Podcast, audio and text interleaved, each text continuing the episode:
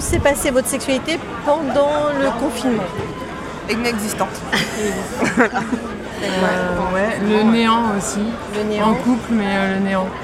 En couple, mais le néant, d'accord. Ouais, moi pour le coup j'étais chez mes parents donc euh, inexistant aussi. Ok, d'accord.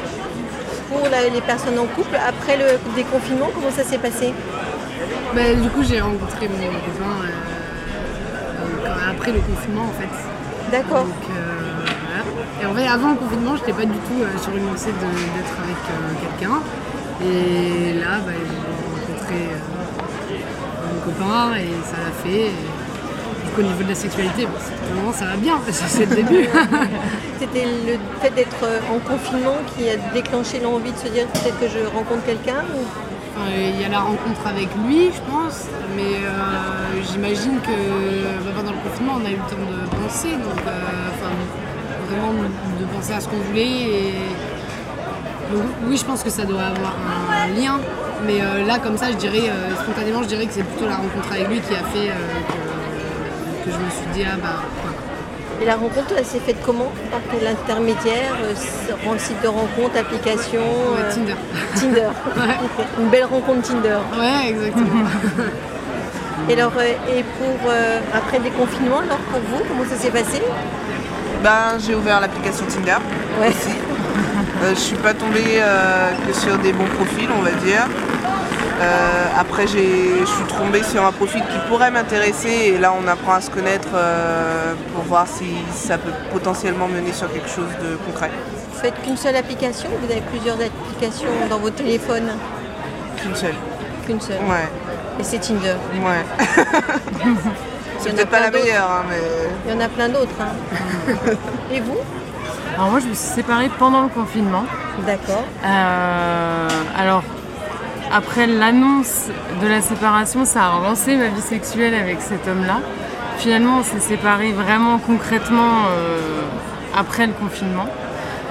Et, euh, et effectivement, je pense que le déconfinement m'a amené à, à vouloir retrouver ma sexualité avec d'autres personnes et recréer d'autres rencontres.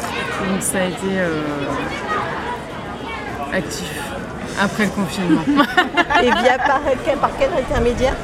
Euh, la vraie vie, enfin, des personnes que j'avais rencontrées auparavant, ou, ou même un ami en fait. C'est un ami, mais avec lui on aime partager ça euh, parfois.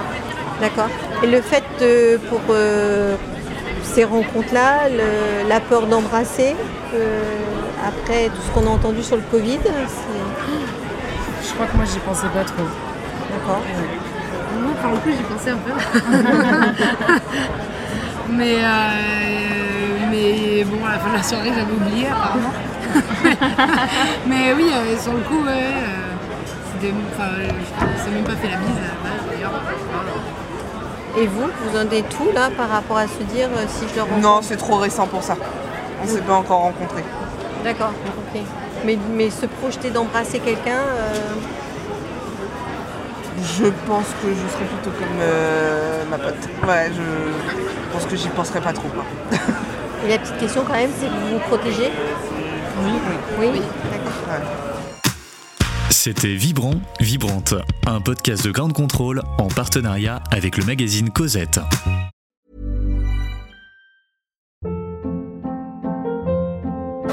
Hold up. What was that? Boring. No flavor. That was as bad as those leftovers you ate all week. Kiki Palmer here, and it's time to say hello to something fresh and guilt-free. Hello Fresh. Jazz up dinner with pecan-crusted chicken or garlic butter shrimp scampi. Now that's music to my mouth. Hello Fresh. Let's get this dinner party started. Discover all the delicious possibilities at hellofresh.com.